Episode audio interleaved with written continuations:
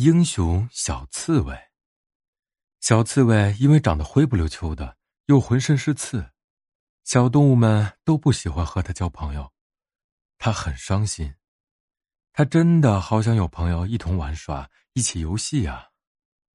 秋天到了，这是一个丰收的好季节，森林里果实累累，到处充满了秋收的喜悦。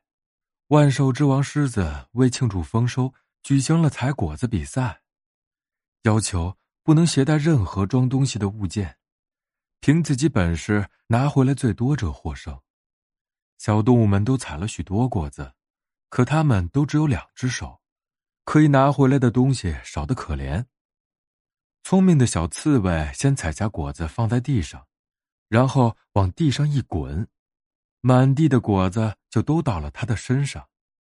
他成了名副其实的冠军，大家都对他刮目相看，于是他有了很多好朋友。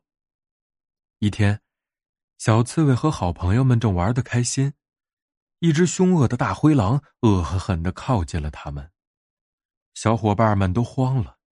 小刺猬急中生智：“大家快去躲起来，我来对付他。”他在地上一滚，让自己变成了一个刺球。身上竖立的刺成了坚硬的针刺，大灰狼没注意地上，追赶过来时踩到了刺，疼得哇哇大叫，然后灰溜溜的一瘸一拐的逃跑了。大家跑出来给小刺猬戴上了花环，又围着他唱起歌、跳起舞来，欢庆小英雄的胜利。